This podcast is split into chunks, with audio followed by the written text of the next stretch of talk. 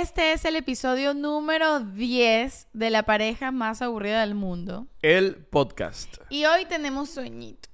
¿Tenemos qué? Sueñito. Sueñito.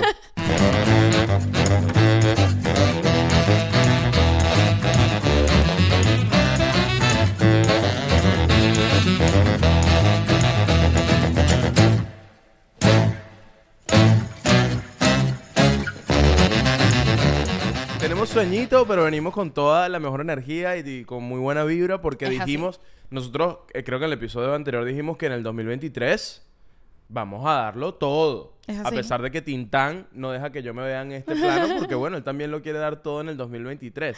Y lo estamos dando todo. ¿Qué es lo que pasa? ¿Por qué tenemos sueñito? Porque anoche nos invitaron por ahí y nosotros decidimos decir que sí.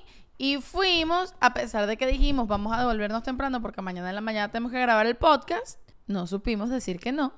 Y nos fuimos por ahí y nos devolvimos tardecito, tardecito. Bueno, sí, porque además Shaq y yo siempre tenemos como esta regla que si el, si el día siguiente tenemos que grabar el podcast, no estamos inventando salir de noche ni nada, pero nosotros dijimos, coño, vamos a salir un momentico. A las nueve nos devolvemos. A, a las nueve nos vamos, llegamos a las siete y nos vamos a las nueve y bueno, y nos devolvimos a... a- a- no, no fue ni tan tarde, nos volvimos como a las doce, pero... eh, y además que no, nada más no fue como un rumbón, fue como nos tomamos... Nuestras rumbas son como unas birritas con, con, con los amigos, pero en lugar de tomarnos tres birras, nos tomamos, nos tomamos 30. Y terminamos bailando. Y pues. terminamos... O Uño, sea, de- si bailaste ¿sabes? y sudaste, es que coño. Eso es una buena. Cuando la rumba, cuando la rumba empieza por una reunioncita en casa de los amigos y de repente en esa sala quitan una mesa del medio y empiezas a bailar que si gato de noche eh, de Bad Bunny en el medio de la sala, así súper random. Tú dices, wow, esta fiesta, esto se puso bueno. Esto se ¿me puso bueno. O Entonces, sea, ¿cómo nos íbamos a ir a las 9 de la noche? No pudimos. sí, no entonces- pudimos. Pero bueno, aquí estamos, con sueñito. Me, me siento joven. Muy me, bien. Me siento muy joven porque... Qué bueno, bien por ti. Me siento joven porque... Coño, o sea, rumbié y ahora estoy aquí en la mañana porque además nosotros grabamos siempre en las mañanas. Entonces, eh, son las 10 de la mañana ahorita y estamos aquí súper activos grabando. Pero eh, contamos todo esto porque el tema de hoy es el arte de decir que no. Cómo decir que no.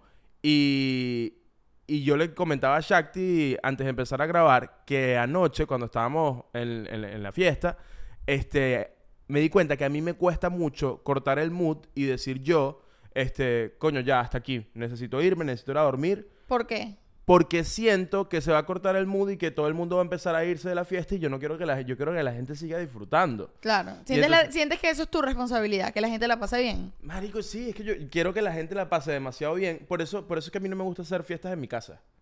¿Por Porque qué? siento demasiada responsabilidad y entonces no voy a querer que nadie se vaya y quiero que todo el mundo sea feliz en esa fiesta en mi casa. A mí porque Pero- no me gusta ordenar. Claro, no te gusta recoger después de todo el desastre.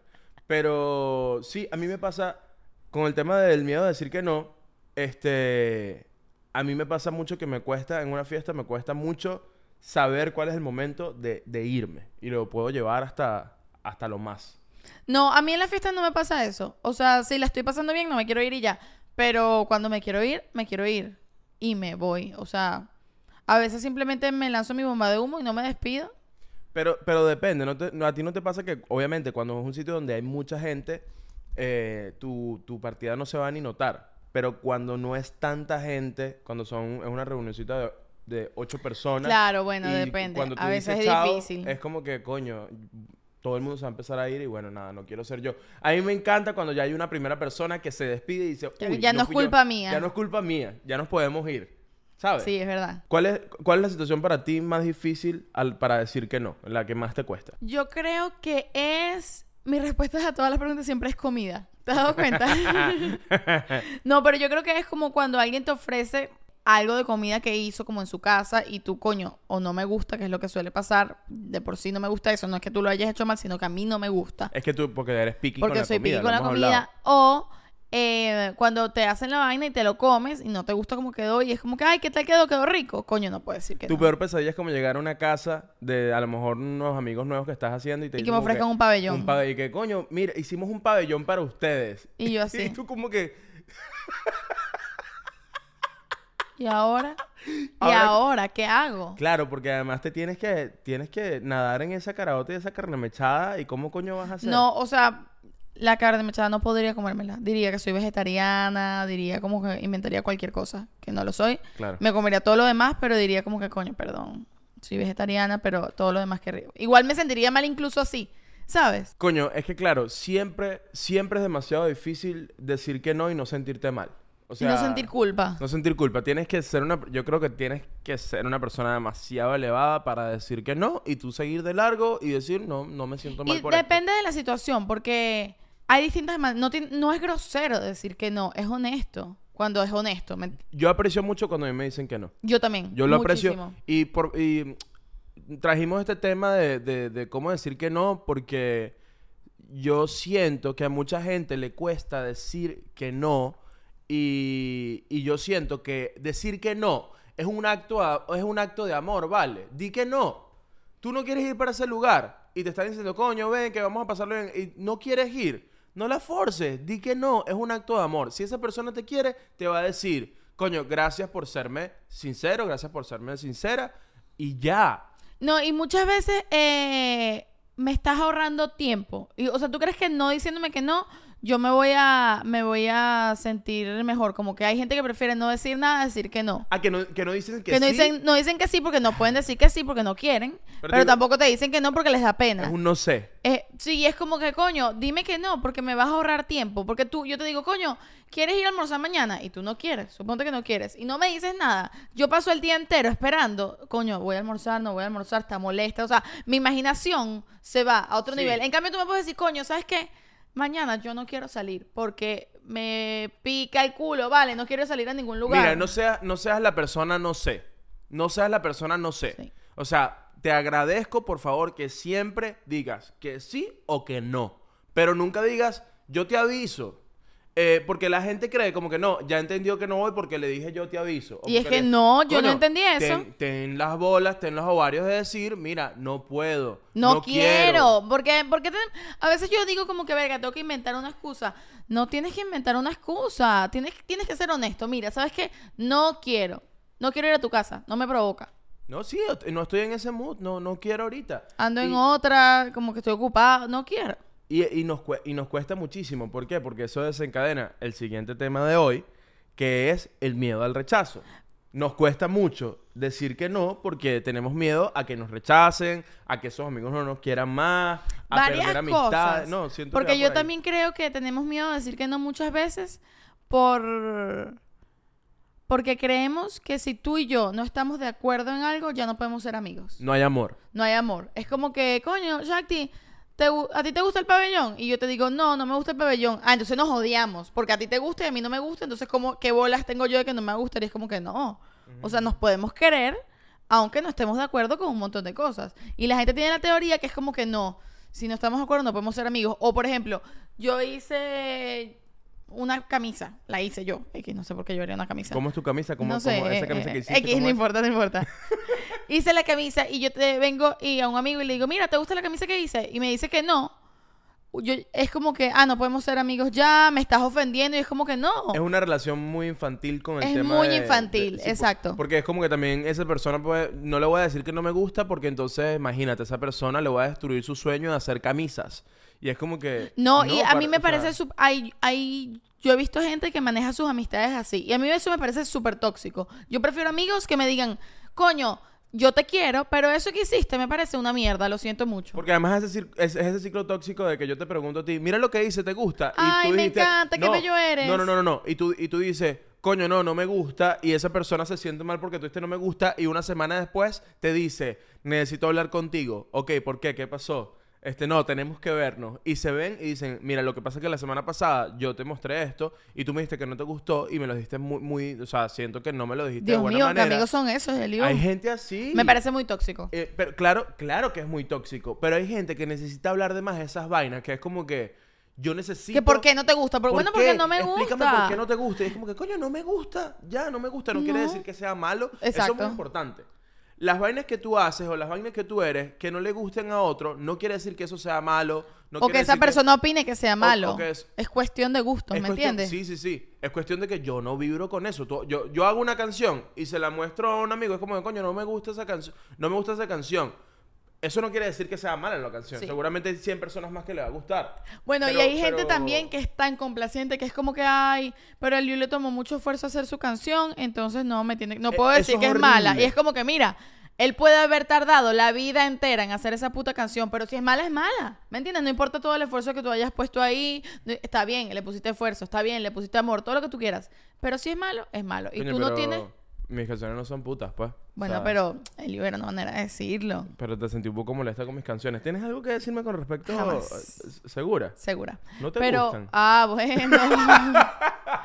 lo que quiero decir es que eh, ya me perdí lo que estaba diciendo. No, no, no. Estabas diciendo, voy a retomar el punto, estabas diciendo que eh, esa relación desde el, desde el lugar del victimismo, que es como Sí, que, es como que- coño, pero, pero, o coño, eh, Shakti hizo un cuadro y entonces como que, coño, pero Shakti le tomó tanto tiempo hacer su cuadro, ¿cómo le voy a decir que no me gusta? No, le voy a decir que me encanta. Ahora, Y es como, la cosa cambia. un- si yo te pregunto y tú me dices que no te gusta, coño, está bien porque yo te pregunté. Y cuando yo te pregunto, yo me tengo que atender a las consecuencias de mi pregunta. Ahora, si yo no te pregunté y yo hice mi canción, yo estoy feliz con mi, con mi canción, yo no puedo llegar, mira, Liu, esa canción que hiciste no me has preguntado, pero no me gusta, es bastante mala. Ahí tampoco. sí, yo... Si nadie te está preguntando tu opinión, no tienes por qué darla. Sí, no sé, o sea, es, es curioso porque, y es, es complejo porque en el... Cuando, cuando se trata de sacar cosas y de exponerte, cuando haces música, nosotros que estamos haciendo este podcast, cuando hacemos los sketches, es, eh, tú te estás exponiendo. Entonces, el precio de exponerse es que llegue gente conocida o no conocida que te diga, me gusta, no me gusta lo que haces. Claro. Y yo eso, yo lo comprendo y lidio con eso como que, mira, esto es, son así. opiniones y ya. y es Ahora, así y pero ya. yo creo que Pero tú si yo- como persona, Ajá. a la hora de tomar decisiones de decir qué te gusta y qué... O sea, yo creo que si te preguntan y tú dices que no te gusta algo, no es grosero, es honesto. Yo creo que si nadie te está preguntando y tú llegas a un lugar a lanzar un comentario de mala onda, como que mira, esto no me gustó, yo cre- no creo que es grosero, pero creo que eres un huevón. O una huevona. O una huevona, pues. Estoy de acuerdo, pero siento que yo eso no lo puedo controlar. O sea, es Ah, bueno, no, obvio no. Tú quien, puedes controlarte a ti mismo y ya. cada quien opina lo que le da la gana y como quiera, como quiera opinar. Lo que yo siento es que no mientas desde la mentira. No mientas, no mientas de- de la mentira. Eh, no, no, no. Eh, no opines, que estoy cansadito. estoy cansadito, tengo sueño. No opines desde la mentira. No, no opines desde complacer al otro porque sea tu amigo, porque sea tu novia, porque sea tu novio, porque sea tu prima. pues, entonces, eh, vas a opinar sobre algo porque te preguntaron, mira, ¿qué te parece esto que dice? Coño, esa persona va a agradecer que tú le digas la- lo que piensas de verdad sobre eso. Y lo- Siento yo. si no lo dices de manera grosera, además. No tienes por qué ser grosero. Y lo otro es, si yo te estoy preguntando, lo que me- lo más grande que tú me puedes regalar es una respuesta honesta. Porque si yo estoy preguntándole a lo mejor en, en un- hablando en un ámbito artístico, si yo le estoy preguntando a la gente, te estoy preguntando porque me importa tu opinión. Claro, y si claro. a mí me importa tu opinión, no quiero que me vengas a mentir porque eso no me hace crecer a mí como artista ni Es como el- persona. El error lo cometes cuando, cuando preguntas vainas, no desde que quieres una opinión honesta, sino que quieres aprobación. ah, Que bueno, ahí la estás cagando. Todos hemos caído allí y porfa no sigue cayendo allí porque no es necesario. Este típico... es- esto es muy nicho y, la- y- lo siento mucho que estemos hablando tan, tan de nicho, pero son situaciones por las que hemos pasado como actores. Que es como que, coño, no seas el actor o la actriz que termina la obra de teatro y tú sales preguntando qué te pareció la obra. Pero eso es como típico de gente que está empezando. Yo, yo, sí, yo Siento no sé si yo, es de- solo de ¿no? gente que está empezando. Creo que hay gente que tiene como eso. Como que se acabó la función y sale, mira, ¿qué te pareció? ¿Te gustó? ¿Qué es eso? y no es- hagas eso. Porque, ajá, y si no te gustó, tú estás preparado, preparada en ese momento que acaba de terminar la obra de recibir mi opinión al respecto. Exacto. Es porque la gente que hace eso también como que asume que es increíble su trabajo. Ajá, es como, no, yo y sé que uno no nunca puede... Una, tú siempre tienes que estar orgulloso de tu trabajo. Bueno, uno no siempre lo está, a veces sí, a veces no. Pero bueno, no puedes asumir que a todo el mundo le va a gustar. Y no quiere decir que sea malo. Porque esa es otra cosa. Ese no es tu trabajo, ese no es tu problema. O sea, tú haces algo y tu, tu trabajo es, es- es raro. Pero tu trabajo no es que le guste a todo el mundo. Cuando tú haces algo, lo que sea que tú hagas, la camisa que tú hiciste, Shakti, que te quedó bien linda, Gracias, la muchas camisa imaginaria me encantó. Este, o haces una arepa o haces un podcast, tu trabajo no es que le guste a todo el mundo, tu trabajo es que te guste principalmente a ti. Y Sí. si lo disfrutas tú y te gusta a ti y tú crees que hay un nivel decente en eso, le va a gustar a otra gente. Por- o sea, eso va a pasar. A lo mejor no a todo el mundo, a lo mejor le gusta, eh, a mucha gente, a lo mejor le gusta a poca gente, es- ese es el experimento. Claro. Pero tu trabajo, porque, na- na- o sea, imagínate cómo manejas ese nivel de ansiedad de, eh, verga, no, esto tiene que ser perfecto y le tiene que gustar a todo el mundo. Esa vaina es imposible, Es no le puede gustar imposible. a todo el mundo. Entonces no puedes salir a la calle como que, eh, mira, escuchaste mi podcast, ¿qué te pareció? ¿Te encantó? No, no, está, no está increíble. Y es como Y que, la- marico, eh, no, puedes acercarte a la gente así. no la gente así como que. episodio. No me interesa escucharte, ¿me entiendes? Exacto. Entonces, y no quiere decir que es que no, que que, es sea que no seas mi amigo, que no me quieras. Yo pasa mucho también con el tema de seguir y no seguir a la gente en Instagram. Hay gente que a mí me cae bien, pero yo no quiero seguir en Instagram. Claro, porque tiene. ¿Sabes qué pasa? Que hay gente, por ejemplo, con Instagram, con las redes sociales, que. eh, hay gente que se quedó en una línea de contenido que es como un álbum de fotos de, de su vida, ¿no? Y es como. Y con su familia, ta, ta, ta. Y coño, y a mí ese contenido yo no, no lo disfruto. Es como que a ¿Te mí, no, a mí no me interesa O también, verte, eh, a lo mejor yo soy tu amigo, pero tu contenido que tú haces, en re- a lo mejor a mí no me gustan los, tus sketches. No me gustan, pero Y tú me me, caes salen bien. todo el tiempo. Y me salen todo el tiempo y que la día no quiero que me salgan, te voy a dejar de seguir, pero no quiere decir que yo te odio. Totalmente. Pero lo que pasa es que eso siembra inseguridades en otra persona. Claro. Porque además vivimos en redes y cuando tú ves si la persona está pendiente de quién, le quién lo sigue o no, cuando ve, coño, Shakti es mi amiga y me dejó de seguir, Me odia. eh, coño, ¿qué tengo, qué tengo yo de malo? El Claro. miedo al rechazo. Yo siento que me está rechazando y es como que no, no te estoy rechazando, estoy limpiando mi línea de contenido, estoy decidiendo qué ver. Que consumir y que no consumir. Pero yo, yo me puedo tomar una birra contigo mañana tranquilamente y te quiero y te adoro. Ya. Entonces, eh, es complejo. El tema es, que- es complejo. Decir que no implica madurez. Sí, sí, sí. Y te digo, un- te digo una cosa. Yo estoy muy contento porque sabes quiénes saben decir que no. ¿Quién es? La gente más aburrida del mundo que nos ve en este momento y que se van a suscribir al canal de la pareja más aburrida del mundo. ¿Te imaginas que ellos están viendo el podcast en este momento y dicen, ay, ¿sabes qué? No. Eh, Empiezas a escribirnos abajo en los comentarios. Muchachos, los quiero mucho, Pero pero, no con todo el la amor del gana". mundo, no quiero suscribirme. Si me das ese comentario, coño, agradezco tu honestidad, ¿vale? Te la agradezco. Te quiero un poquito menos, puede ser también. O que te digan, no me quiero suscribir porque no me gusta suscribirme a cosas, me da ladilla, pero me gusta ver el podcast. Bien egoísta de tu parte. Bien pero, egoísta pero, de tu parte. pero bien honesto, bien, bien honesto. Y Punto tu quiere, decir, y quiere decir que estás bien en la vida. Estás bien en la vida porque puedes lidiar con eso y puedes dar una respuesta de una forma decente, elegante y sin ofender a nadie. Pero, coño, suscríbete, ¿vale? No seas así. Bueno, ya llegó el momento. Vamos a hacer los 5 segundos de suscripción. Dale, vamos a hacer tres segundos. Ok, Dale. uno, dos, tres. Ajá. ¿Y te preparaste una pregunta para mí? Sí, por supuesto. La pregunta es la siguiente. Eh, una situación donde tú hayas dicho que no a algo de una manera negativa, de una manera que tú dices mierda, La creo cagué. que la bueno, cagué, me sí, pasó no, lo dije, hace- fue muy feo. Yo estoy, ok, yo estoy, yo me pongo muy confesiones aquí. Pero bueno. hace- Confesiones eh, con Chacti Mal. Podemos hacer como ese podcast aparte. Ok. Hace como un año más o menos, estábamos aquí en la playa, Eliu, yo y, y un amigo. Y nada, estábamos ahí en la playa pasándola bien y viene alguien como a vendernos algo en inglés. Y yo, honestamente, esto es de verdad, me sentí muy mal porque yo quería decirle muy amablemente algo que yo lo pensé en español y cuando lo intenté traducir, cuando lo intenté decir en inglés, no sonó así. Yo le quería decir, disculpa, ahorita no tenemos tiempo, gracias. Eso es lo que yo quería decirle. Es como Ok. que, mira, te quiero vender algo y es como, coño, ahorita, ahorita no, estamos, estamos en lo nuestro, pues. Por favor, no nos vengas a vender nada. Lo quería decir así muy amablemente. ¿Qué me salió? Una patanada. Volteé y le dije que, I'm sorry, we don't have time for you.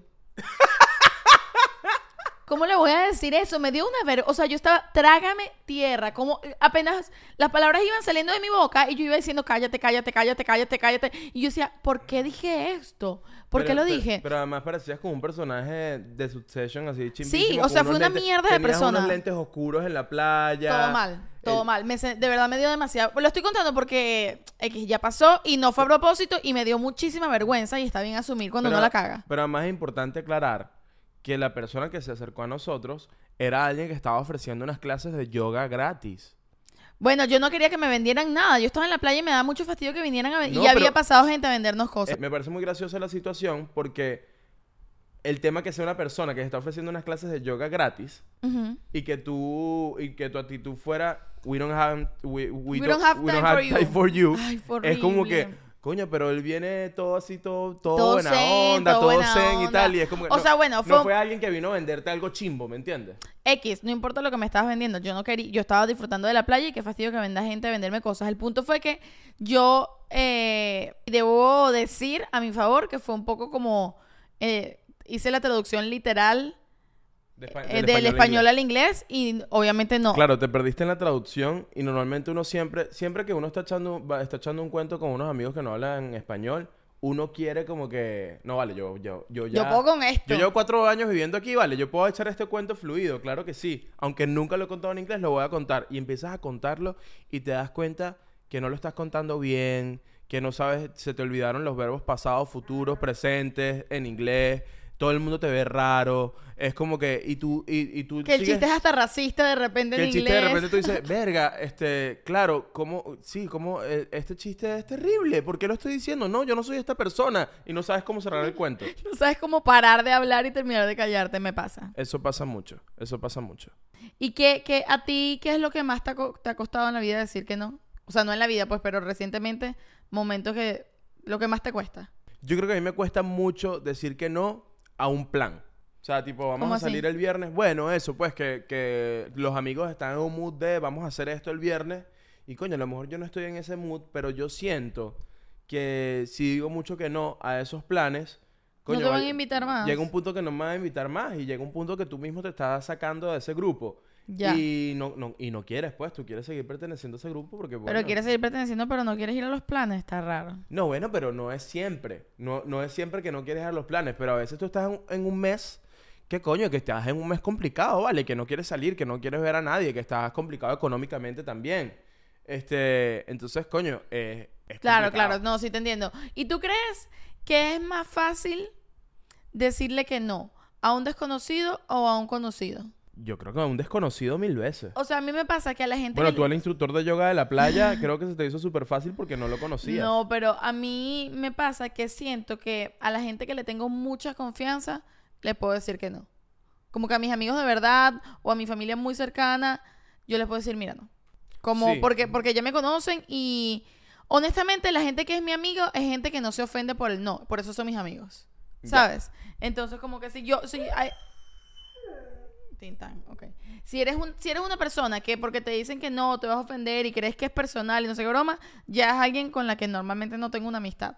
Entonces yo siento Claro. que las personas muy, mis amigos muy, muy cercanos, entre nosotros, podemos decirnos que no y ninguno nos ofendemos. Entonces, pero la gente que, ok, no completamente desconocidos, pero esos conocidos que no son tan amigos ni tan cercanos, creo que son los que más me cuesta decirles que no, porque es como que, coño, tú no me conoces tan bien como para saber que esto no es personal, o yo no sé cómo eres tú, si te tomas estas cosas personales o no, ¿sabes? Claro, yo entiendo lo que tú dices, pero yo creo que a esas personas que, que, no, son, que no son tan cercanas, la manera de irlas midiendo a ver si empiezan a ser más cercanas a ti es diciendo, es diciendo que no. Como diciéndole como que, mira, a mí no me gusta esa comida, a mí no me gusta ese plan, a mí no me gusta hacer esto. Y así la persona va filtrando y decide, coño, quiero, quiero a esta persona como, como amiga. ¿Cómo es? O la quiero así como es, o no la quiero y no quiero O que estar más aquí, esta o que persona. ladilla esta persona que eh, me dice que no todo el tiempo.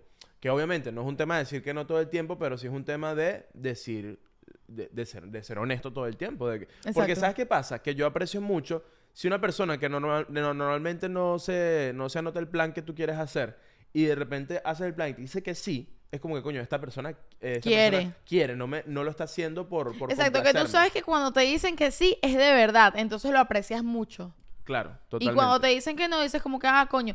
A mí me gusta mucho esa gente. A mí me gusta ser también esa amiga que yo sé que cuando mis amigos me preguntan, me preguntan porque quieren una respuesta honesta y no me preguntan por. Porque saben que yo les voy a contestar honestamente, ¿me entiendes? Tú Completamente. Te vas convirtiendo en esa persona que nadie te pregunta nada para, hacerse, para sentirse bien consigo mismo, sino porque quieren saber tu opinión. También pasa que a veces confundimos el decir que no con ser maleducado. Y entonces hay gente que toma mal que tú digas que no porque piensa que eres un maleducado. O, y me parece que es como que no tiene nada que ver el ser maleducado con el ser honesto y que- decir que claro. no. Entonces yo prefiero que me digas que no, pero siempre sí, con, con, con, con respeto. Pues yo, yo, yo considero, bueno, ya lo dije, que decir que no es un acto de amor. O sea, completamente y me ahorras un mon- me ahorras un montón de tiempo y me ahorras pero bueno, sí, tenemos creo que y no sé si es un tema de generación o el tema de que hay gente que le parece que, que digas que sí o que digas que no, pero no diciéndome que no, que digas como que... A poner no una sé, Yo te excusa. aviso, poner una excusa. ¿Cuál es la mejor que- excusa? Que es ser educado. que ¿Cuál es la como, mejor excusa para no para decir que no, sin decir que no? Coño, yo aplico mucho... eh, verga, ya viví una mala experiencia haciendo eso. La verdad no me siento cómodo haciendo. Cuando te piden un favor. Por ejemplo, cuando me piden un favor, es como que yo aplico, coño, es que ya eh, le hice ese favor a un amigo y, y fue incómodo y no... Ajá, pero no puedes contestar eso cuando te invitan a un sitio y no quieres ir. Mira, no, es que yo ya, ya fui una vez a tal sitio y no me Mira, siento vamos a cómodo. hoy a tal lado. Coño, es que la verdad fui con un amigo para allá. No y me siento es que- cómodo. No, sí puedes decir, tú puedes decir, coño, sí, ya fui a ese local, weón, y la verdad es que no la pasé bien. Aunque no conozcas el sitio. Ok, ok. Ya, Pero fíjate. Top tres mejores ahí- excusas. Pero ahí estás mintiendo. Y es- Obviamente. Y es lo que hay que evitar, pues, como que, ¿por qué tienes que mentir para que el otro no se sienta mal? Tú puedes decir. Y "Mira, es no ego, no además. provoca". Es ego. A lo mejor tú le dices al otro no y el otro dice, ah, ok. Pero tú es nada. como que si le digo que no, se va a ofender y es como que nadie está pensando en ti, di que no y ya. Es que es un tema de querer. Es súper egocéntrico ahora que lo Es pienso. súper egocéntrico. Y es como, es querer cuidar a los demás de más. Claro. Es como que, ¿por qué yo tengo que cuidar los sentimientos de esta persona? Yo no le estoy diciendo nada malo. Top 3 de excusas que uno dice cuando le da miedo decir que no. Lánzate tú la primera. Yo creo que la primera es me siento mal. Me siento mal. nadie se mete con es eso, típica. coño, me duele mucho la cabeza, me paré muy temprano, me siento mal, eh, tengo diarrea. A la gente le que tengo diarrea nadie pregunta más. Coño, yo me la... yo debo confesar que yo a veces me lanzo. Por ejemplo, si tú me estás invitando a hacer algo y me estás escribiendo que sea a las 5 de la tarde, 6 de la tarde, yo digo como que, ¿sabes qué? Yo con no abrir este mensaje ya hasta ahora tengo, no lo voy a abrir. Eliu, eres, un mañana. monstruo. ¿Ah? Eres un monstruo. Coño, si no quiero contestar, es que no quiero es que eres, lo que criticas. Pero claro que lo soy, por eso estoy haciendo este podcast. O sea, yo no soy, yo no soy perfecto, pues. O sea, yo no, yo no vine aquí a mentir y no, o sea, O sea, tú eres esa a mí persona me cuesta decir que no también. ¿Qué Que, pasa? que te cuesta tanto decir que no que simplemente no abres los mensajes de WhatsApp. No, no, no, no, no, no. Pero es lo que te digo. Es un tema, depende del día. A veces es lunes y yo digo, no vale, yo puedo enfrentar a cualquiera y decir lo que pienso y lo que siento y ese día digo todo. Pero a lo mejor es miércoles, tuve un mal martes y ese miércoles no quiero. Estás no que- estoy recogidito y no quiero lidiar contigo, no quiero decirte que no, no quiero. ¿Me entiendes? Porque siento que te puedo hacer. eh, Siento que. No es que te puedo hacer sentir mal, siento que te puedo contestar de mala manera y no quiero Ta- contestar Es cuando uno como persona está más inseguro, básicamente. Estás inseguro y, y es válido, vale. Somos fucking seres humanos. Bueno, obviamente, es ¿qué vamos a hacer? completamente válido. Entonces yo prefiero, coño, no tengo excusa para darte. No quiero Entonces darte tu, tu excusa es no, no abrir, no lo leí, me pero- llegó tarde. No, no es me llegó tarde. Es eso, yo siento que no abrí el mensaje. Esa, el, el- de inmediato es estoy ocupado, no puedo contestar ahorita. Claro. ¿Me entiendes? Ahora, lo abres y lo dejas ahí en azul. No, coño, tienes que contestar. Eh, Bueno, yo- te voy que a decir una cosa. Yo he pecado de dejar en azul a la gente culpable. Debo decir aquí. Yo he dejado de azul a la gente. Tú también has pasado por eso. Tú has dejado en azul a alguien. Todos nos equivocamos. Si yo te he dejado en azul, lo siento mucho. Yo sé que tú también lo has hecho. No somos perfectos. Trabajemos para no dejar a más nadie en azul. Trabajemos juntos, tú y yo, aquí en De este momento. mano. Tómame de la mano. Trabajemos juntos para no dejar más nunca a nadie en azul, porque eso está muy mal. Es muy feo. No estoy de acuerdo. ¿Qué hay que, qué hay que hacer? Dejar a las personas en gris. No estoy de acuerdo. Que el Liu, no. No, Sí, no, sí, sí, sí. no. No, no, ya va, ya va. Todo mal aquí. A mí que me ofende que me dejen en gris. Que me dejen en azul implica confianza. Por ejemplo, a mis amigos, yo los dejo en azul y ellos saben que si tú me mandaste un mensaje de huevón, que es como que, ay, te voy a mandar de voz 25 horas para contarte mi día de ayer, coño, te voy a dejar en azul y cuando tenga tiempo te voy a contestar porque te quiero contestar bien Pero a lo mejor no te si acuerdas. tú me mandaste un mensaje SOS, emergencia, necesito tu ayuda, no te voy a dejar en azul jamás. No, llámame. Pero o sea, si sí, tienes una llámame, la emergencia, verdad. llámame. Llámame, porque vas a mandar un mensaje de WhatsApp si tienes una emergencia. Pero X, el punto no es ese. El punto es que yo con eso sí soy muy de. Eh, si abro el mensaje y veo que no es importante, te voy a contestar más tarde. Y mis amigos más cercanos saben que yo eventualmente les voy a contestar. Pero que te deje en gris es que no quiero que sepas ni que te leí. Eso sí me ofende. No, yo no, porque yo creo, es más, yo creo que el, el azul se tiene que quitar de WhatsApp. A mí me encanta la gente que tiene su verga que no se le ve el color nada, un carajo. Que tú abres la vaina. A mí no, a mí no me gusta eso, porque no ¿qué tienes que esconder? ¿Qué tienes que esconder? ¿Qué tienes que esconder? Que ya leíste y no me quieres contestar. Pero no está escondiendo nada, es que tú eres chismosa, es que tú quieres saber si te leyó o no. Antes, cuando tú enviabas Claro. un mensaje, tú no sabías si te habían leído o no. Eliu, si y yo creo te... que esa es la relación no. más sana con los mensajes. yo no tengo por qué saber si No me parece. leíste. No me parece, porque a mí me parece bien que, mira, tú me mandaste un mensaje, yo lo leí, tú sabes que yo ya lo leí y que simplemente no te puedo contestar ahorita. Ahora, si tú me mandas un mensaje y tú no sabes si lo leí, si no lo leí, no sé qué, capaz vas a tener que llamarme, mira, no sé si lo leíste, pero coño, pasó esto. En cambio, si yo ya sé que tú lo leíste y simplemente no pudiste o decidiste no contestarme en este momento, yo dije, coño, pero la información llegó. Pero qué ansiedad no saber si, o sea, para algo la tecnología ha avanzado, de verdad. Para, que sí. para chismear más. No es para chismear, es para yo saber si tú leíste o no leíste el mensaje, si me contestaste o no me contestaste. Pero la ansiedad de no, de no saber si la información no llegó o es que no quisiste contestar, esto tú cuando tienes que dejar las cosas claras, lo mejor es dejar las cosas claras, porque lo, la imaginación de la gente es peor. Claro, pero dejar en azul para contestar después no es dejar las cosas claras. Claro que dejar las cosas No, claras tiene- es no te puedo contestar ahorita, pero leí la información. No, tienes que decir, si tú abres y dejas en azul y no tienes una respuesta para eso, entonces la manera más clara es decir, no te puedo contestar ahorita a esto, hablamos más tarde. No, para que el azul existe para eso. Claro que no. Yo manejo el azul así. Como que si te dejo el azul es para que tú sepas que ya te leí, pero no te puedo contestar ahorita. Digan ustedes abajo en los comentarios, en este punto, ¿quién tiene razón? ¿Shakti o yo? Ya no sé ni cómo formular esta pregunta, pero ustedes están viendo lo que está pasando.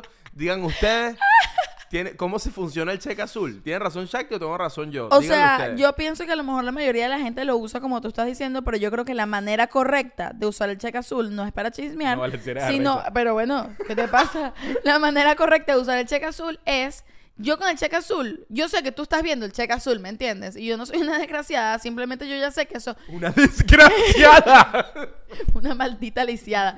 No, o sea, lo que quiero decir es que para mí el cheque azul es una manera de comunicación, es como un emoji. Te estoy diciendo algo con eso porque para algo yo tengo la opción de desactivar mi maldito cheque azul y no lo hago porque no me da la gana. ¿Por qué? Porque es mi manera de comunicarte, ya leí la información, te contesto cuando pueda. yo siento que el cheque azul es tóxico. Ya, Pero tú no, lo has desactivado. No, no, no lo he desactivado, eh, porque bueno, porque soy tóxico. Pero yo acepto que el cheque azul es tóxico. No, O sea, yo creo, que la gente lo maneja Mira, de mala eh, manera. Tercera excusa. Ah, ok. ¿Cuál es? em, La primera es me siento mal. La segunda es. el no contestar. no contestar. Como leí tarde, bla, bla, bla. Como que leí y contestar el día siguiente, coño, lo siento y tal, andaba ocupado. Ya. ¿Y la tercera? La tercera, ok, la voy a decir, pero al mismo tiempo no la quería decir porque muchas veces a mí me pasa, últimamente nos ha pasado que de verdad, eh, bueno, tenemos nuestros trabajos y en nuestro tiempo libre estamos grabando el podcast o estamos grabando sketch. Entonces últimamente de verdad no tengo tiempo y he- le he cancelado, no cancelado, pero sí, he no aceptado planes con mucha gente diciendo, coño, es que no puedo, estoy ocupada. Entonces siento que si lo digo ahorita va a parecer que lo digo de excusa, pero la mayoría de las veces es verdad. Sin embargo, es una buena excusa decir, coño, ya me comprometí. Como que no puedo. No, eh, si yo pudiese, iría, pero no puedo. Como Bueno, pero es que que, yo trabajo. creo, pero es que yo que- creo- no creo ni siquiera que cuenta como excusa, porque es cuando no puedes, no puedes. Y Claro, creo que pero es la- cuando es sí puedes, pero cuando sí puedes y no quieres, a veces mientes un poquitico, mientes un poquitico No, porque y dices, coño, no puedo, tengo trabajo. No, porque a lo mejor sí, sí puedes, tipo, como que, coño, ahorita no voy a hacer nada, voy a ver una película en Netflix y me invitaron a tal vaina, sí puedo ir. Pero realmente no puedes, porque es que ya tú, aunque parezca una estupidez, tú pusiste en tu tiempo en Eso está descansar. como yo con el cheque azul. En descansar, escucha, tú pusiste tu tiempo en descansar y ver Merlina en Netflix. Entonces, ya Estoy tú ocupado, te no puedo- comprometiste con Merlinda. Merlinda. Disculpa, no puedo ir al bautizo de tu hijo porque ya me comprometí con ver Merlina en Netflix. Sí.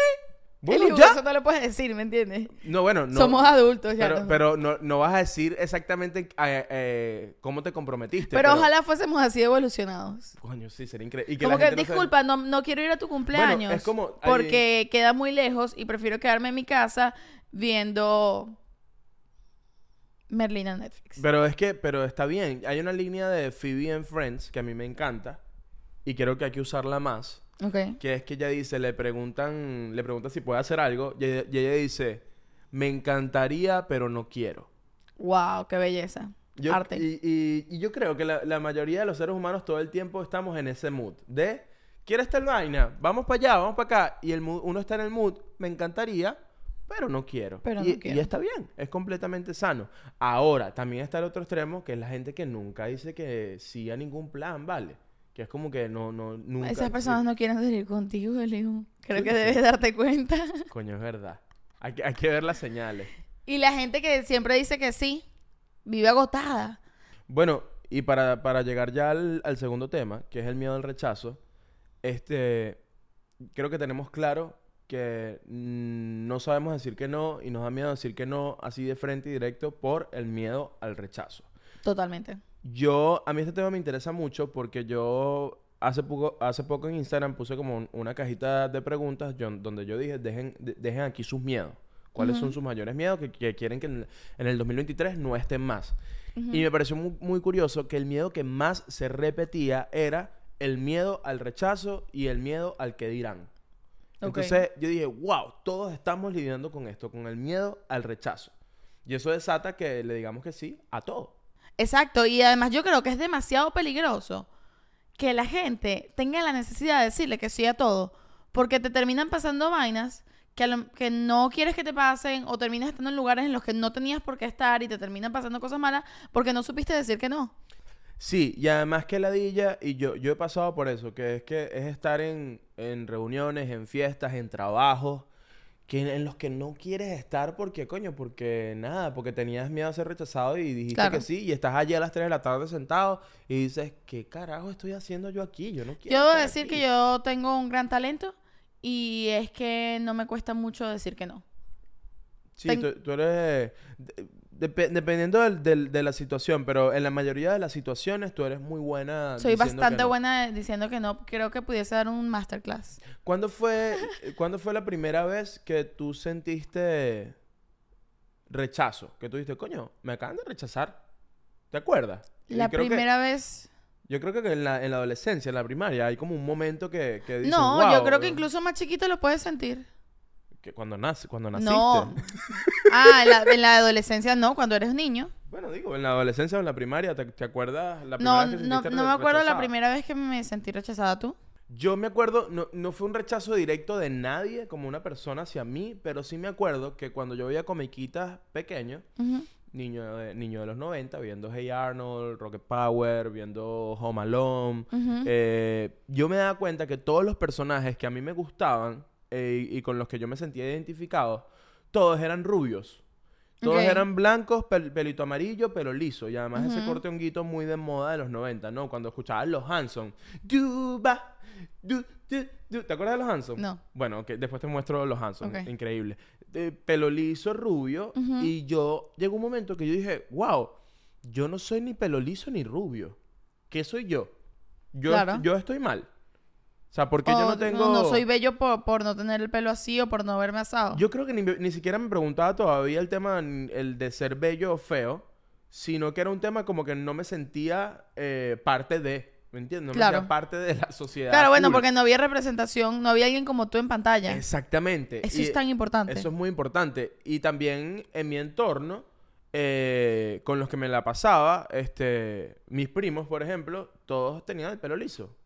Entonces, también decía, a nivel familiar, era como que porque yo soy el único Que tiene que el pelo- rulito. Y además, una vez me lanzaron un chiste pequeño, no, es que tú eres adoptado. Marico, y yo lo sufrí. O sea, el, el típico A la chiste gente le encanta ese chiste. que se le lanzan Pero el- ¿por qué a la gente le gusta tanto ese chiste? Yo no Es sé, como pero que es qué como- gracioso, eres adoptado. Pero que- además meterte como que eres un adulto, eres como el, el primo o el tío que tiene ya 20 años y te metes con el niñito de 7 años y tú dices, eh, ¿y mi mamá? No, tu mamá se la comió un león. Y que marico tiene 4 años. No, pero Eso ese no chiste, ese chiste de es- eres adoptado es muy de tío noventero. Sí, es muy de tío de los Es 90. muy, no, muy de lo que los, pasa es los que ti- los que fueron tíos en los 90, o sea, que fueron tíos por primera vez en los 90, hicieron ese chiste. No, es que a ti te dejaron una cesta en la puerta. Ajá, Yo sentí ese rechazo como por, por... No sé si era rechazo, pero no, sentí, no me sentía parte de... Y yo le pedí a mi mamá que me comprara un champú para que me hiciera el pe- que me, me pusiera el pelo liso y me quita y, y me, y me pusiera rubio, pues.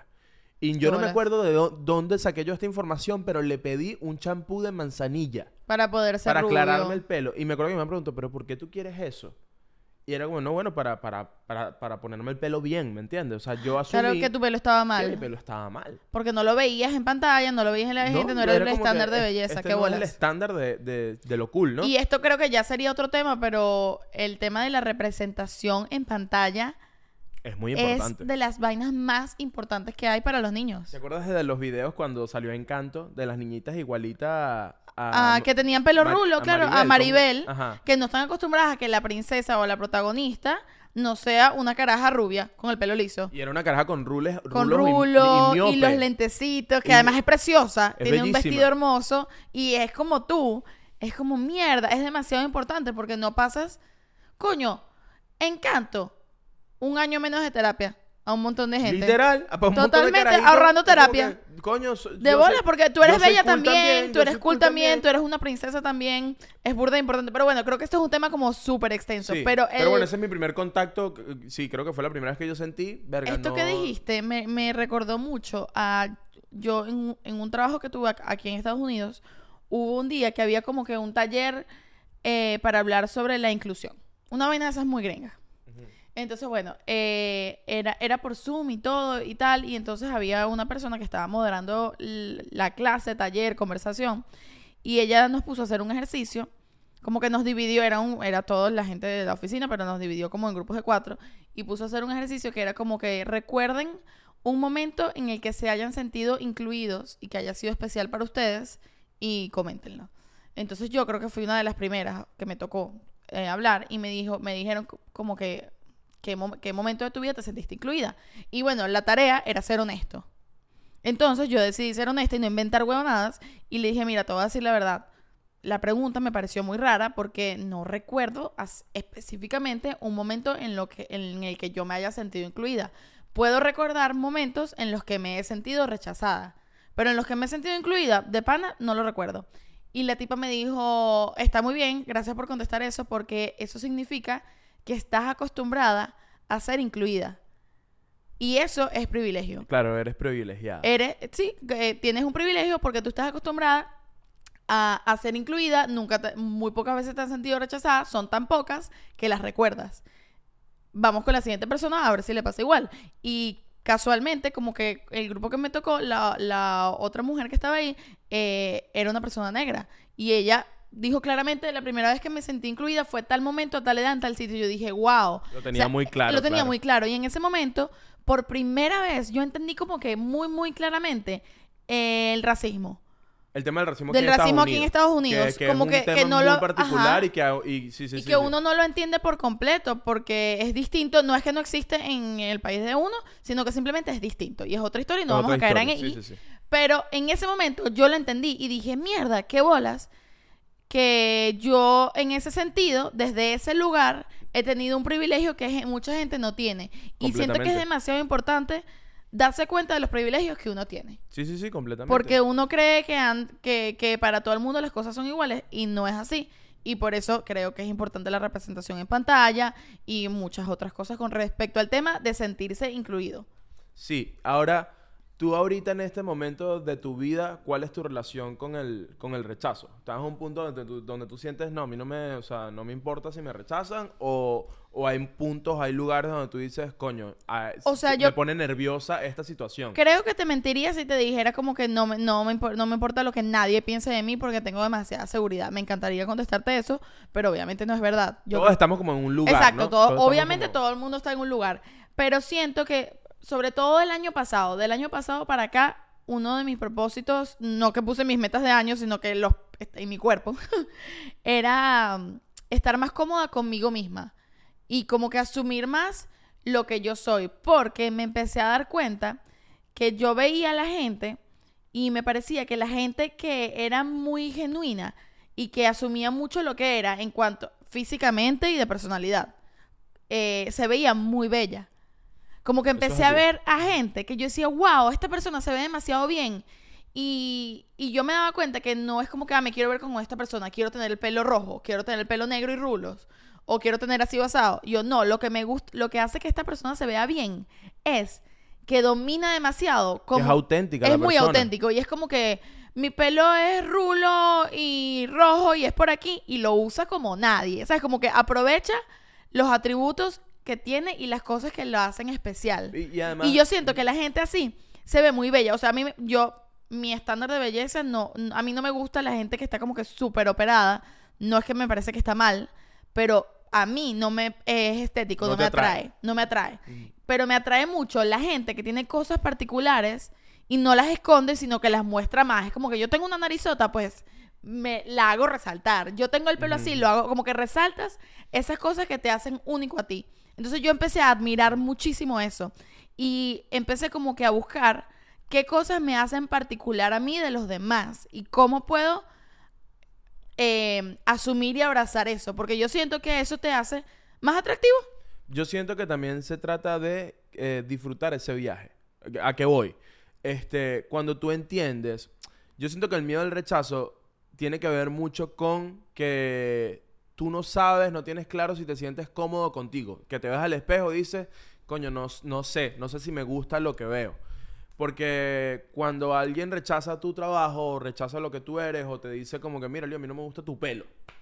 Eso, que estábamos hablando de mi pelo y tal. No me gusta tu pelo. Si yo tengo demasiado claro que a mí me gusta y me gusta como me veo ahorita y, y estoy demasiado seguro de que a mí no me gusta raparme, no me gusta estar sin, sin, sin sin tu los rulo. pelos. Exacto. Eh, coño, ¿Te resbala? me resbala un poco porque, porque a mí ya me gusta. Y tiene que empezar por ahí, que te guste Te tiene a que ti. gustar a ti. Y mientras más te guste a ti, más le va a gustar a los demás Mejor se va a ver. mejor se va a ver. Porque es, eso es sexy. Cuando tú le dices a la gente, no importa, esto me gusta a mí, y hay tres personas que dicen, wow, qué cool, me encanta, me encanta que te guste a ti porque a mí me encantaría... eh, Que me gustara que yo. que me gustara yo. Entonces, eso me inspira. Entonces, yo Totalmente. siento mucho eso de la persona. A mí me, me inspiran mucho las personas que se gustan a sí mismas porque me... Me ayudan- gustan inmediatamente. porque me ayudan a gustarme a mí. Claro. si esa persona se gusta y no es lo típico que está por ahí, porque yo no me va a gustar? Entonces es disfrutar ese viaje, porque a mí me pasa mucho y siento que eso, eso, eso, eso es el arte. Por ejemplo, la moda, la ropa. Que hay mucha gente que dice, coño, pero, este, ¿por qué? ¿Cuál es el peor con la moda? ¿Cuál es el peor con la ropa? O sea, Wow, la, la ropa yo siento que es una de las maneras más lindas que tiene la gente de, de expresarse, porque es demasiado rápido.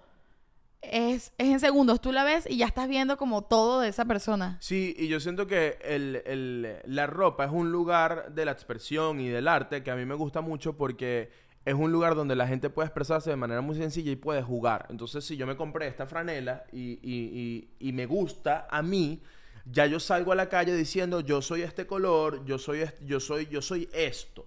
Y no sé si te gusta o no, pero de una cuando te doy la mano y cuando te conozco, ya tú sabes qué es lo que yo estoy expresando, qué es lo que me gusta. Y, y- eso, pues, o sea, te- tenerla, o sea, coño, vinimos a este fucking mundo a tener la posibilidad de expresarnos. Entonces, el miedo al rechazo muchas veces hace que no podamos expresarnos y que usemos lo mismo que usa la persona de al lado y que, y que, y que digamos lo mismo que dice la persona de al lado. Y Nos yo hace creo que- ser menos nosotros. nos hace ser menos nosotros. Entonces, eh, para salir del miedo al rechazo, siento que tienes que jugar todos los días el juego de expresarte. De expresar cómo te vistes, de expresar cómo hablas, de expresar eh, si cantas y escribes canciones, de expresar tus canciones, si cuentas chistes, de contar tus chistes, de expresarte. Y Entonces, sabes- coño, yo siento que eso es burda de importante. Sí. Que, eh, Y sabes que, que siento yo que es full contradictorio. Que la gente que tiene mucho miedo al rechazo termina generando rechazo. ¿Sabes? sí, claro. Como que por, la gente- por la inseguridad. Ajá, ¿no? por la inseguridad. Como que la gente que tiene tanto, tanto miedo al rechazo y le importa tanto, se convierte muy en alguien muy inseguro y se ve inseguro. Y la inseguridad no es demasiado atractiva y a veces es ladilla. Y entonces te termino rechazando por todo tu miedo al rechazo. Es como que, ay, ya, no quiero hablar contigo. Pero y yo creo terminas que- generando más rechazo. Sí, y yo creo que también uno tiene que aprender a ser más empático con eso. Entender cuando una persona, como que, ok, esta persona eh, está insegura de sus decisiones en este momento y entender que no pasa nada, está insegura. Claro. O sea, está insegura y no tiene por eh, Porque pasa eso, que es como que a veces cuando una persona... Bueno, la persona que sale de la obra de teatro y te pregunta, ¿y qué más? ¿Te gustó? ¿Qué te pareció la obra? Y es como que... No, no, no... ¿Me entiendes? No... No tienes por qué preguntarme, preguntarme esto en este momento, ¿me entiendes? Pero tú entiendes que es como que, ah, aquí hay Está, una... nervioso, está nervioso. necesita aprobación. Necesita, una, necesita aprobación ya en este momento. Y tú decides qué tipo de persona puedes ser. Tú puedes ser la persona que dice, eso no es problema mío, anda a buscar aprobación en otro lado. Y o bueno, puedes ser un poco más empático. Claro, y puede ser un poco más empático o, o decir, coño, no tengo una opinión al respecto de esto. Mira, ¿y, y qué te parece esto? Y di- dices, bueno, la verdad es que no tengo, no tengo claro, no tengo claro si me gustó, si no me gustó. Claro. Y eso es parte del expresarte. Porque sabes que a mí me molesta mucho cuando la gente cree que tomar una, una decisión es decir sí o no. decir feo o bonito, que siempre es claro u oscuro. Y a veces tomar una decisión también es decir, coño, no lo sé. Habemos grises. Hay grises y no, no. ¿Qué, qué tal la película? ¿Te gustó? No lo sé. Me pasó estos días. Vi una película, White Noise, la, la de Ajá. Y todavía no sé si me gustó. Fue muy rara y es como que creo que no la entendí. Está bien si no la entendí, no pasa nada. Capaz la tengo que volver a ver. Pero no tengo que tener una opinión formada de que, Claro. que, eh, sí o no. Y siento que a veces. eh, Es que yo creo que lo que único tenemos- que, están, que no está bien es no ser honesto. Lo importante es que, tú, que el- tu respuesta a una pregunta sea honesta, ya sea sí, no o no sé. Sí, total. ¿Y cu- cuál crees tú que es la, la mejor manera de lidiar con ese, con ese miedo al, al que dirán? Wow, bueno, no soy, la- no soy una experta, ¿no? No, no, so- bueno, y creo que la gente que nos ve sabe que nosotros no somos expertos en nada de esto, que es una conversación Y ya. Y ya. Eh, Pero te lo pregunto. ¿Cómo me ha funcionado a mí? Sí, y te lo pregunto porque mal que bien nosotros nos estamos exponiendo todo el tiempo y cuando tú sacas un episodio, un episodio del podcast o sacas un sketch, literal, siempre antes de sacarlo es como que Dios bendiga este episodio y que pase lo que Dios quiera, pero, pero uno no sabe lo que va a pasar Sí. y uno está sujeto a que todo el tiempo eh, hayan dos personas que te rechacen y te digan no me gusta esta verga. Entonces, ¿cómo lidias tú con eso? O sea, que, bueno, creo que todavía estoy lidiando con eso. No, no siempre estoy demasiado segura. Pero lo que me digo a mí misma. No, siempre intento no decir cosas que no pienso. Porque a veces, uno, por el chiste, por encajar, por bla, bla, bla, te pones graciosito y, Y la cagas. dices cualquier verga. Dices cualquier verga y luego dices, ¿por qué dije esto? Yo ni siquiera opino esto. ¿Sabes? Muchas veces pasa que te pones bocón. Eh, entonces intento estar siempre muy consciente que digo cosas que de verdad opino y he encontrado paz en saber que lo que yo opino ahorita a lo mejor mañana voy a cambiar de opinión y está bien. De hecho, me odiaría mucho si yo pensara lo mismo que yo pensaba hace cinco años, porque significa que no he evolucionado absolutamente nada en la que vida. estás en el 2015. Literal, que estoy en el Que 2015. te quedaste allí. Y, y no, pues yo muchas veces digo cosas aquí que, que en el momento que las estoy diciendo las creo, pero puede ser que cambie de opinión. De hecho, en un mismo episodio me contradigo siete veces. Claro, porque Pero- además entender, pero además el tema de quitarle peso a lo que haces, que es como que Claro. yo no soy un psicólogo, yo no, yo no tengo la verdad de nada. Sí, yo, obviamente. Este, y Sí, yo- somos dos huevones hablando paja, Claro, ¿me entiendes? De ya, eso se trata. listo. Y también creo, pero sí intento, no siempre lo logro, eh, decir cosas honestas. Porque si luego veo una vaina que se sacó de contexto o lo que sea, decir, coño, está bien, pero yo en serio opino eso. ¿Sabes? Exacto. Como que no, no puedo estar mal nunca si es mi opinión. Y no sentenciar cosas es otra vaina. Como que no, esto es una mierda. Yo peco por eso a veces. Y es como que no, no es una mierda. Es que a ti no te gusta. Sí, y, y- y bueno, y a veces uno lo exagera, pues. A veces, A veces uno simplemente exagera porque es un chiste. Es parte del chiste y estás Claro. haciendo un chiste y es como que, marico, ya, fue un chiste. Yo dije, no, en, en eso me parece que es una mierda. Y ya, fue un chiste. Ya, no, Ya. no, no es... Porque a mí me pasa que No mi, darse mi tan forma... duro. ¿Ah? ¿Cómo? No darse tan duro a uno mismo. No darse tan duro uno mismo, también. Es como, eso es burda de importante. ¿Cuál es tu forma de...? Mi forma de lidiar con eso creo que ha sido entender que nada es demasiado importante. Que tú no importas tanto. Por eso, También. eh, o sea, que nada es demasiado importante en ese sentido, que es como que eh, los sketches que hacemos, yo los disfruto y lo vacilo y no, a veces, cre- o no sé si es una cosa como que nos, nos educaron así o viene como de niño, que es como que el, el pretender ser, buscar ser importante, buscar ser como que, wow, esto que estoy haciendo es demasiado, y es como que yo le di la vuelta y fue como que, mira, ¿sabes qué? Esto que yo estoy haciendo yo, yo de por sí, yo no soy demasiado importante. Ya, Claro. esto es, yo estoy jugando. Yo vine a la vida a jugar y estoy jugando y estoy tripeando, estoy vacilando.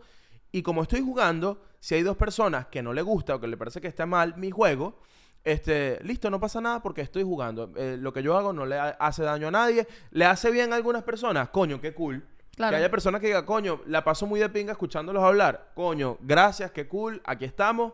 Eh, me río de los hacen, coño, qué fino. Pero que esos... Que, no te, que había uno que diga, mira, me parece aburridísimo su podcast. Bueno, ya no lo oigas. chévere, eh, no, no es no es demasiado- para ti, no, o sea, no, no es importa. demasiado importante el comentario. No es dema- no, Sí. Yo no soy demasiado importante como para creer que eso eh, me puede destruir. Claro. Entonces, creo que es eso. Es entender que no somos tan, im- no somos tan importantes como creemos. Porque a veces pasa que Por ejemplo, una persona me, me dijo en estos días, coño, a mí me da miedo hablar eh, en las historias. Ujú. Poner una historia y yo verme allí y hablar. Me, me- me parece cringe, me parece raro, no me gusta hablar en las historias. Y, y yo siento que tiene que ver con, con que estamos pensando todo el tiempo, wow, ¿qué, qué pensará esta persona de mí que está viendo esto que grabé? Fulanito de tal. Fulanito deben pensar que, que soy terrible. Y es como que, mira, esa persona realmente está pensando también En sí mismo. en sí misma eh, de cómo lo ven los demás. Y todos estamos como en esas islas pensando cómo nos ven las demás. Entonces, en conclusión, no nadie somos- se está viendo a nadie. nadie se está viendo a nadie. Estamos pendientes de nosotros todo el tiempo y hay como un, un narcisismo colectivo demasiado arrecho. Todo el tiempo estamos pendientes de nosotros, Claro. cómo nos vemos y cómo... Y todos tenemos un podcast y todos estamos en redes todo el tiempo. Exacto. Entonces tienes que entender que haz tu vaina. La Y gente ya. no va a estar demasiado pendiente de ti. Creemos que la gente está demasiado pendiente de nosotros y, y, y la sí, verdad yo no. creo que el- como que el- la mejor manera de llegar a ese lugar de que no te importe el rechazo eh, es asumir que no eres tan importante, por lo tanto no va a haber gente rechazándose porque nadie está pendiente de ti. Solo tú mismo, Sí, que sí, es sí. lo que es la persona, la única persona que tiene que estar pendiente de ti eres tú. Este Marico, si Lionel Messi pudo cobrar un penal en la final del Mundial, en su segunda final del Mundial, que si perdía esa final del Mundial, toda Argentina le iba a caer a Messi y él fue y cobró ese penal con personalidad. tú puedes hablar en las historias de tú Instagram. puedes hablar en las historias de Instagram. A nadie y le va a puedes salir y puedes vestirte como a ti te dé la gana. Y puedes opinar lo que a ti te dé la gana. Y puedes decirle a tus amigos, no, no quiero ir a ese plan. O lo siento, no te voy a prestar ese dinero porque no me pagaste la plata que me debía. Y la verdad es que no me siento cómodo prestándote esa plata. Puedes hacer todo eso. Puedes ser tú. ¿Por qué? Porque tú no eres Messi cobrando un penal en la final, ¿vale? Eso sí es difícil de hacer. Eso es muy difícil de hacer. En cambio, coño, ser tú. Ir por la vida por ahí jodiendo, bailando, tripeando, buscando tu platica para la renta. Tú lo puedes hacer, ¿vale? Lo vas a lograr, sí lo puedes hacer. No. Totalmente, vale. O sea, sean ustedes y sean felices, que así nadie los va a rechazar nunca. E- Eso, eso es demasiado cierto. Cuando tú ves una persona que auténticamente está como demasiado en paz, tú no te quieres ni meter con ella. Es como que... No te quieres meter con ella y más bien quieres ser amigo de esa persona. es como quiero, que saber, quiero. sí. quiero saber cómo esta persona puede ser tan feliz. Y Sí. ella es como que, ya va, es verdad. Dígame cuando ves una persona, porque todo el mundo piensa que lo que ves en Instagram eh, es mentira. ¿Sabes qué es arrecho? Cuando ves una persona que es muy feliz en redes y cuando la ves y la conoces y te comes con ella, tú Es dices, así. wow, es verdad. Esta persona es así. De verdad está muy contenta. Y tú dices, wow, qué, Qué bien por yo, esta Yo quiero persona. estar en ese lugar. Pero creo que hay que entender que todo es un día a la vez. Que hay un lunes que vas a despertar muy seguro y que vas a estar muy bien contigo. Y el martes a lo mejor no. Y entender que no está mal. No es que, no es que perdiste el trabajo que estabas haciendo en terapia. Simplemente es un mal día. Sí, vale. O sea, yo creo que honestamente hay que quitarle peso a las cosas. Porque cuando le ponemos tanto peso a todo, todo se vuelve demasiado grande y todo es demasiado importante. Entonces nos cuesta tomar decisiones, nos cuesta estar seguros, nos da toda ansiedad. Te, te ahogas un vaso de agua. Te todo el ahogas tiempo, un vaso ¿no? de agua como un huevón, entonces, o como una huevona. Entonces ya, quítenle peso a todo. Vayan chill por la vida siendo felices. Mira, y creo que ya, ya estamos listos por hoy. Sí, ya estamos idos. Y, pero antes de despedirnos, quiero eh, darle las gracias porque en el episodio pas- pasado yo pedí que comentaran eh, a ver quién quería un segundo episodio a la semana de la pareja más aburrida del mundo, quién quería Patreon. Y bueno, nos comentaron y bueno, coño, según los comentarios, creo que se viene Patreon. Creo que se viene Patreon porque la gente quiere Patreon. Y si la gente quiere Patreon, hermano, hay que dar Patreon. Estamos, ¿Cierto o falso? Sí, correcto. Estamos trabajando en ello y próximamente se harán los anuncios re- respectivos al respecto. Este primer mes del año, nosotros estamos trabajando en el Patreon de la pareja más aburrida del mundo. El mes, una pistica, una pistica allí, una pistica. El mes, febrero. Un poquito de paciencia, un poquito de calma. Bueno, ya hasta ahí llegamos, Elio. ¿Te estás dando pistas o estás dando toda no, la bueno, información? solo dije, solo dije un mes, solo dije un mes. Ustedes saben, yo ya les dije, Elio, chismoso. Verga, yo soy chismoso. De verdad Yo que no sí. puedo guardar secretos. Bueno, vámonos que tenemos que ir a grabar un sketch. Verga. y después tenemos que ir a hacer mercado. Exacto. Vamos. Bueno, chao.